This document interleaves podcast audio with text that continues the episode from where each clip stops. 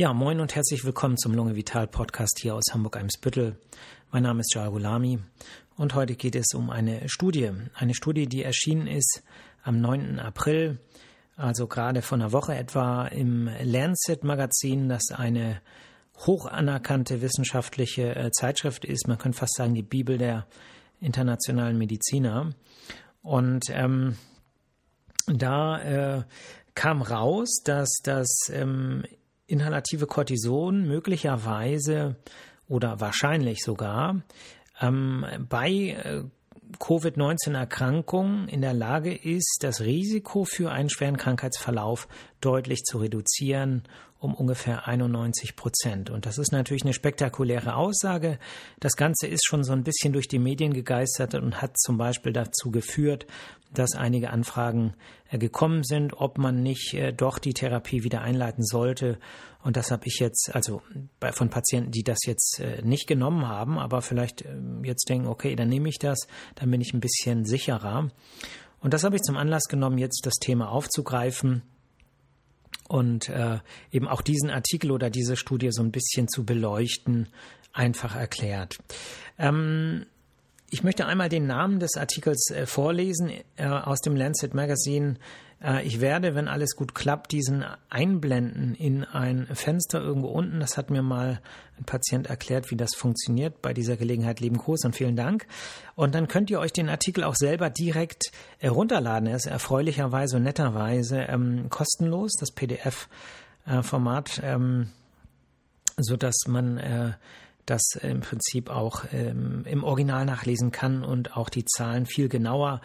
Es ist ja so im Podcast-Format, dass man hier und da ein bisschen vereinfachen muss und ich glaube, es bringt auch keinem etwas, wenn ich jetzt hier die Zahlen bis auf das letzte Komma ähm, immer so zitiere. Ich glaube, dann äh, hat keiner mehr Lust, das zu hören. Insofern lebt das Ganze auch so ein bisschen von der Vereinfachung in einem gewissen Ausmaß. Der Artikel heißt Inhaled Budesonid in the Treatment of Early COVID-19 um, as a Phase 2 Open Label Randomized Controlled Trial.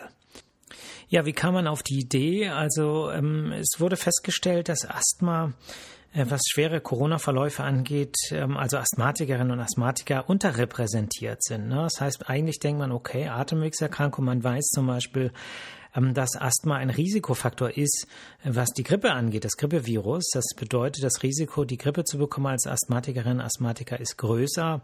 Und wenn es dazu kommt, dann äh, ist die Wahrscheinlichkeit auch höher, dass es zu einem schweren Verlauf kommt. Und äh, überraschenderweise hat man äh, festgestellt, dass das beim Asthma hm, tatsächlich nicht so ist. Also äh, Asthma sage ich schon, sorry, äh, bei äh, SARS-CoV-2, also bei Covid-19 nicht so ist. So, und ähm, das ähm, fällt auf, ne? Und da hat man natürlich so äh, die Idee, ob das vielleicht daran liegt, äh, weil viele Asthmatikerinnen und Asthmatiker inhalatives Cortison anwenden.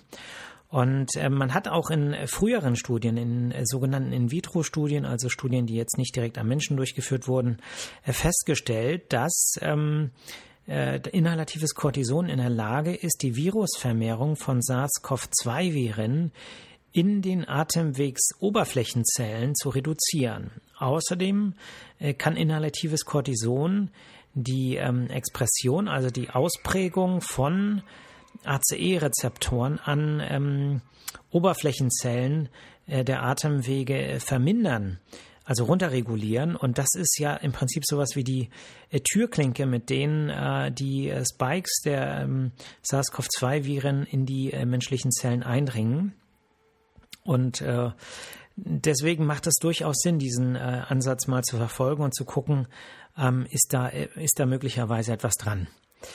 Ähm, die Studie äh, begann im Prinzip oder die, ähm, die Daten wurden sozusagen ähm, erhoben äh, vom 16.07. Äh, bis zum 9.12.2020. Es waren etwa 167 äh, Teilnehmer, zu Anfang zumindest. Letztlich sind ungefähr 140, äh, 139 glaube ich genau genommen, eingeflossen letztlich in die Ergebnisse. Und wie ist man da vorgegangen? Also es waren Freiwillige, es wurde sozusagen ähm, publiziert, dass man eine Studie machen äh, möchte und man hat sozusagen ähm, Covid-19-Patienten gesucht innerhalb der ersten Erkrankungswoche Ähm, und äh, diese äh, Patientinnen und Patienten äh, wurden dann äh, sozusagen, die waren ja in Isolation, ne, waren ja sozusagen ähm, äh, infektiös. Und ähm, den hat man dann äh, selbst äh, Protokolle gegeben, Fragebögen, verschiedene äh, Pulsoximeter, das sind diese kleinen Clips, mit denen man die Sauerstoffsättigung messen kann, ähm, äh, Thermometer, um täglich die Temperatur zu messen. Und die wurden äh, auch täglich angerufen.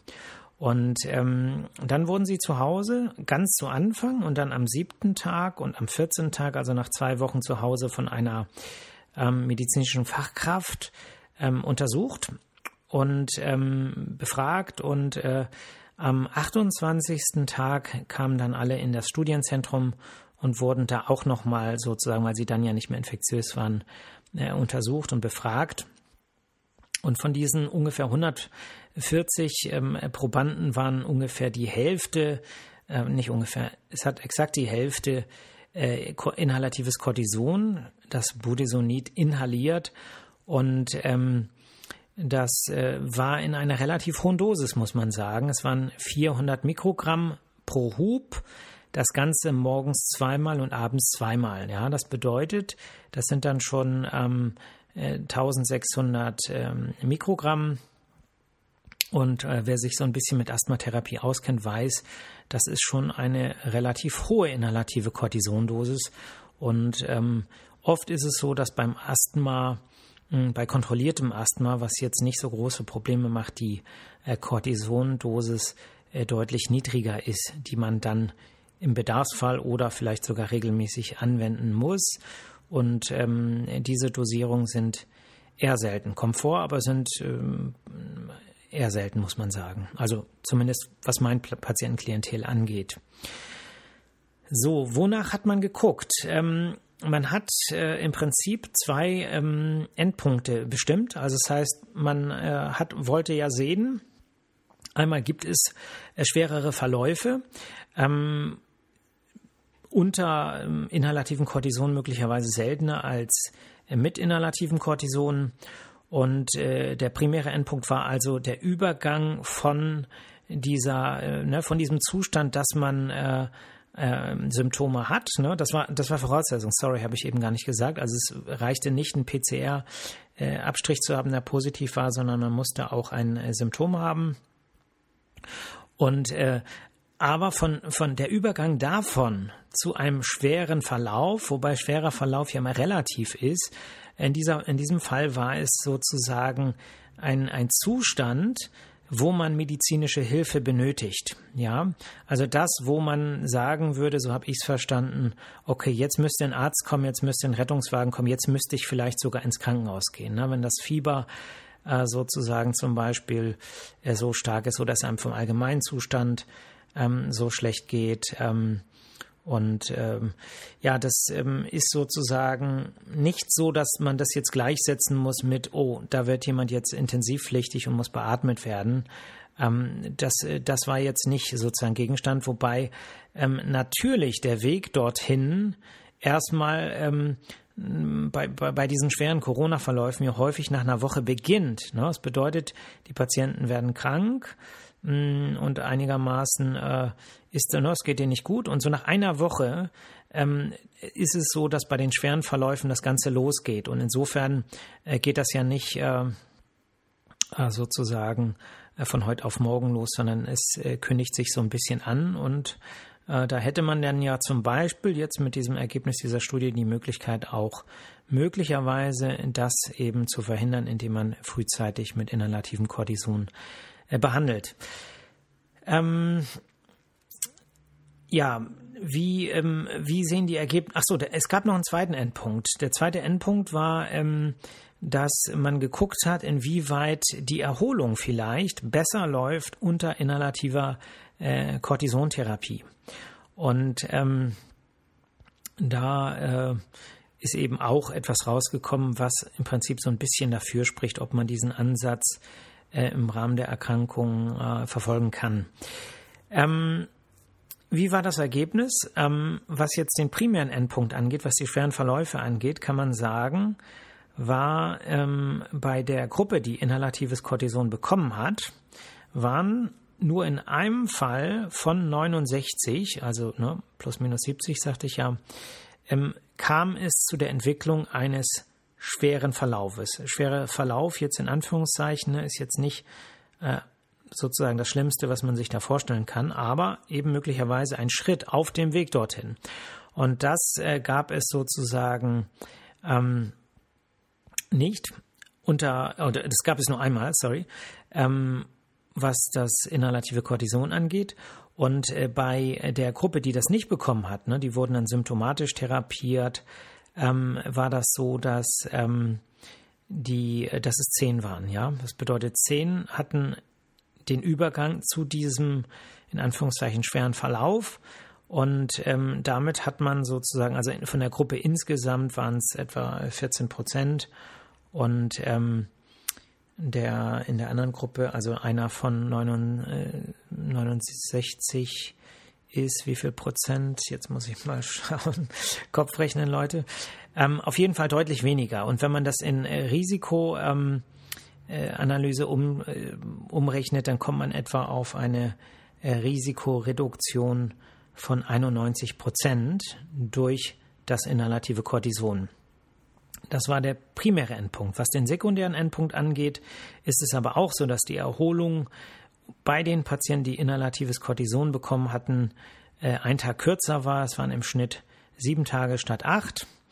Ähm, es war insgesamt Fieber seltener. Äh, die Temperaturhöhe war auch insgesamt niedriger bei den Patienten mit inhalativem Cortison als bei denen äh, ohne. Das hatte auch zur Folge, dass insgesamt weniger ähm, äh, also Medikamente genommen werden mussten, wie Paracetamol, ASS und ähm, Ibuprofen, um das Fieber zu senken. Da waren es etwa 27 Prozent der Patienten in der Budesonid-Gruppe und 50 Prozent Patienten in der Gruppe, die das nicht bekommen haben. Und ähm, was jetzt die äh, Kontrollen anging, an Tag 14 und Tag 28 ähm, waren es auch insgesamt weniger Symptome unter äh, Cortisontherapie äh, als, ähm, als, als die, die das nicht bekommen haben. Gut, also das sind schon beeindruckende Ergebnisse. Ähm, wo es keinen Unterschied gab, war die Sauerstoffsättigung und ähm, die Viruslast, ne, gemessen jetzt ähm, durch die ähm, PCR-Untersuchung der CT-Wert. Da gab es keine äh, Unterschiede. Ähm, es gab äh, keine Probleme mit der Verträglichkeit des Budesonids. Und insofern ähm, kann man sagen, äh, spricht da eigentlich nicht so richtig dagegen, ähm, nach meiner Logik, dass wenn man eine, ähm, ja, wenn man vielleicht sogar Risikofaktoren hat für ähm, einen schweren Verlauf und dann tatsächlich infiziert ist, äh, da eine lokale inhalative Cortisontherapie dann auch durchzuführen. Gut, ähm, was man zur Einschränkung der Studie sagen muss, es ist keine placebo-kontrollierte Studie. Und äh, wenn man jetzt das Ergebnis dieser Studie umsetzen möchte, wenn man jetzt sagt, okay, ähm, dann wenden wir das doch an, äh, dann muss man sagen, ist das ein sogenannter Open Label äh, Gebrauch. Das bedeutet, er ist durch die Zulassung des Medikaments nicht ähm, abgedeckt. Und äh, ganz konkret würde das zum Beispiel in Deutschland bedeuten, man müsste sich das, also aktueller Stand, man müsste sich das Budesonid selber kaufen, es sei denn, man ist Asthmatikerin oder Asthmatiker, weil man dann ja eine Indikation für das inhalative Cortison hat. Mhm. Natürlich nicht unter diesem Ziel, aber ähm, dann wäre es zumindest irgendwie vertretbar. Aber man muss eben dran denken, dass das eigentlich andere Dosierungen sind. Und in den meisten Fällen ist es so, dass wenn man fürs Asthma, also wenn wir mal ganz sauber sind, äh, fürs Asthma, bevor man zu solchen hohen inhalativen Cortisondosen kommt, man eigentlich eher eine Kombination nimmt mit einer bronchienerweiternden Substanz. Und deswegen ist das ähm, ja zumindest nicht so einfach umzusetzen. Ne? Man müsste schon irgendwie grünes Licht haben. Die Krankenkassen müssten dann entsprechend auch die Kosten übernehmen. Ansonsten äh, sind solche Inhalationsgeräte ja auch nicht immer äh, günstig. Ähm, Patientinnen oder Patienten fragen mich, ähm, ich habe ein anderes inhalatives Cortison, äh, Fluticasone zum Beispiel oder Beclomethason. Äh, jetzt ist die Studie mit äh, Budesonid durchgeführt worden. Also die Wahrscheinlichkeit, dass ähm, das generell eine Reaktion ist auf, äh, auf inhalatives Cortison, egal welcher konkrete Wirkstoff, ist relativ hoch. Ne? Also es gibt ja auch, äh, was Asthmatikerinnen und Asthmatiker angeht, wie ich sagte, die sind unterrepräsentiert, was schwere Verläufe angeht, beziehungsweise zumindest nicht erhöht, anders als man es erwartet. Ähm, und da ist ja auch äh, die verschiedensten ähm, ja, inhalativen Cortisonsorten kommen da zum, ähm, zur Anwendung. Und deswegen denke ich von der Logik her, dass das wahrscheinlich für alle Präparate gilt. Ähm, und es ist eben wichtig festzuhalten, es ging in dieser Studie nicht um eine, um eine prophylaktische Wirkung nach dem Motto, wenn ich das mache, dann kriege ich das nicht. Und ähm, die, äh, sondern es geht darum, man hat äh, Covid-19, hat vielleicht sozusagen, es ist gerade losgegangen und man hat vielleicht ähm, sozusagen äh, möchte es jetzt irgendwie verändern, dass es zum schweren Verlauf kommt. Äh, da vielleicht noch eine Einschränkung, die mir da gerade einfällt. Das durchschnittliche Lebensalter war relativ jung. Ähm, 45 Jahre, sagte ich ja im Schnitt. Und äh, dazu muss man sagen, dass natürlich die schweren Verläufe in dieser Altersklasse deutlich seltener sind als bei älteren Patientinnen und Patienten. Es gab auch ältere Patientinnen und Patienten, aber ähm, letztlich gerade, wenn das so eine kleine Gruppe ist, ähm, im Prinzip der Altersschnitt, wenn der deutlich jünger liegt. Äh, na, wir wissen nicht, was wäre, wenn jetzt äh, das eine Studie wäre, die überwiegend bei, mh, hm, keine Ahnung, 75-Jährigen durchgeführt worden wäre. Ähm, das sind äh, Dinge, die jetzt nachuntersucht werden müssen. Ähm, und ich denke aber, dass diese Studie jetzt auf jeden Fall äh, Grund gegeben hat, da nochmal weiter nachzuforschen, weil man einfach ein sehr effektives Mittel hätte, neben der Impfung. Ne? Die Impfung ist ja im Prinzip das effektivste, was wir wissen, um einen schweren Verlauf zu verhindern, aber mit 91 Prozent Risikoreduktion für einen schweren Verlauf ist das auch schon eine sehr, äh, ein, ein sehr effektives Instrument. Ähm, hat man Nebenwirkungen zu befürchten? Jetzt mal unabhängig von dem Artikel. Ne? Der Artikel ähm, ist damit sozusagen hinreichend besprochen. Ähm, in den Dosierungen bis 1600 Mikrogramm in der Regel nicht. Äh, geht man darüber hinaus, spricht man, äh, spricht man eigentlich von der Höchstdosis. Also 1600 Mikrogramm ist, was die Asthmatherapie angeht, die äh, Leitlinie ähm, eigentlich schon äh, die Höchstdosis. Und ähm, äh, das hat den Hintergrund, dass wenn man äh, die Dosis noch viel weiter erhöht, wenn man jetzt zum Beispiel das Doppelte nimmt, nehmen würde, ne, dass man sagt, ich gehe mal ganz auf Nummer sicher, und äh, dann würde man tatsächlich auch die Schleimhautabbau-Kapazität der äh, Bronchialschleimhaut überfordern. Und das würde dazu führen, dass mehr Wirkstoff in die tieferen Bronchial äh, Bindegewebschichten des, ähm, der Bronchialschleimhaut gelangt, dort über Blutgefäße dann auch in verstärkter Weise aufgenommen wird und wir doch einen systemischen Anteil haben, der im Blut wirkt und wir dann auch wieder, zumindest wenn es eine längerfristige Anwendung wäre, über Nebenwirkungen nachdenken müssten. Aber bei kurzfristigen Anwendungen und im Rahmen einer ähm, Covid-19-Erkrankung geht es ja um kurzfristige Anwendungen. Wir wissen ja, dass nach ungefähr zwei Wochen das Ganze meist abgeschlossen ist, ähm, spielen solche Nebenwirkungen eigentlich gar keine Rolle. Das Einzige ist Mundspülen hinterher, weil äh, die inhalative Cortison, äh, das inhalative Cortison kann in der Schleimhaut zu einer Pilzbesiedlung führen. Und deswegen immer hinterher einmal den Mund ausspülen. Die Patienten, die das äh, kennen, wissen das aber schon längst. Okay, so viel zu dem Artikel. Ähm, ich plaudere ja immer gerne ein bisschen nebenbei ähm, aus dem Praxisalltag. Wir haben äh, wir sind gerade dabei, ein bisschen die Impfung vorzubereiten. Wir wollen nächste Woche auch impfen. Ähm, es ist so, dass wir jetzt einen äh, größeren Anteil Astra-Impfstoff bekommen haben als BioNTech-Impfstoff. Insgesamt sehr wenig ähm, Einheiten ähm, ja, und es gestaltet sich jetzt schon schwierig. Ähm, wir fragen, ähm, ob sie sich impfen lassen möchten, Patienten, die ähm, impfberechtigt sind. Man muss dazu wissen, dass wir von der KV angehalten werden, nach der ähm, Impfverordnung des Bundes vorzugehen und nicht nach der Impfpriorisierung der äh, sozusagen der Sozialbehörde.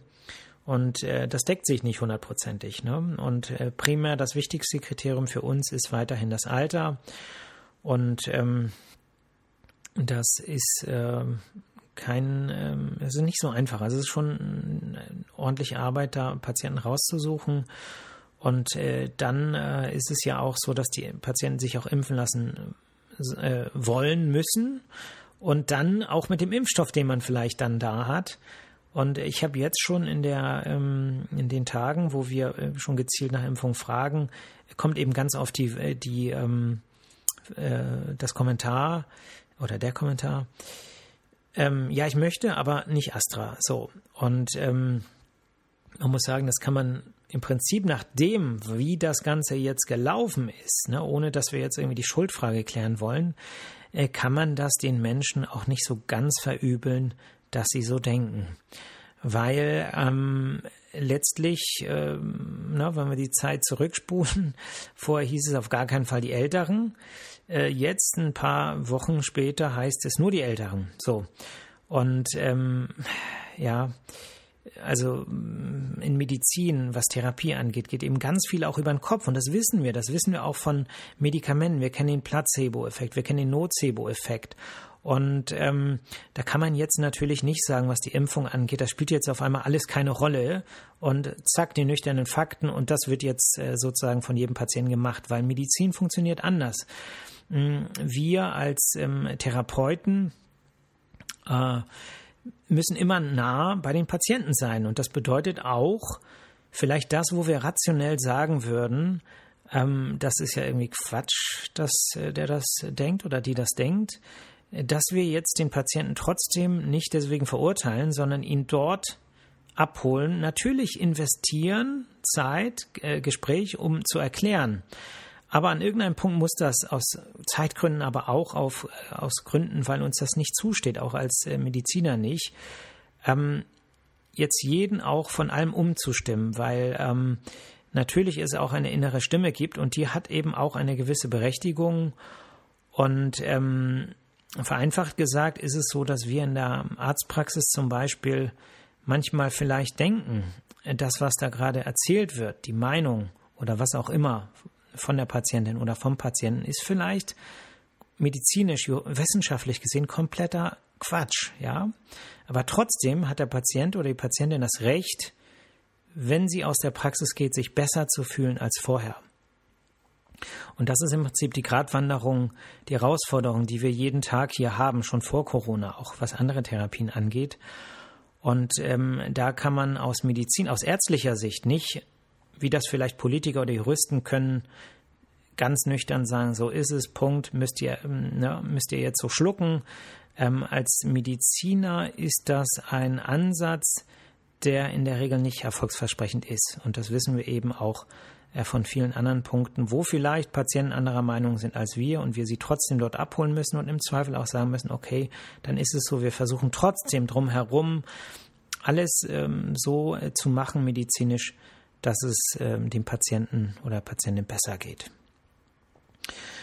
Gut, ähm, ja, dann würde ich sagen, Wochenende. Heute bin ich ein bisschen früher mit dem Podcast, nicht weil ich schon durch bin mit der Arbeit, sondern äh, weil ich gesagt habe, wenn ich durch bin, dann habe ich keine gute Laune mehr und kann nicht äh, so äh, gelassen ein ähm, äh, Thema ähm, ja behandeln, wie ich das jetzt bei diesem Thema musste, ähm, weil ich eben auch den Artikel nochmal durchgearbeitet habe und das Ganze ja auch ein bisschen anspruchsvoller heute war.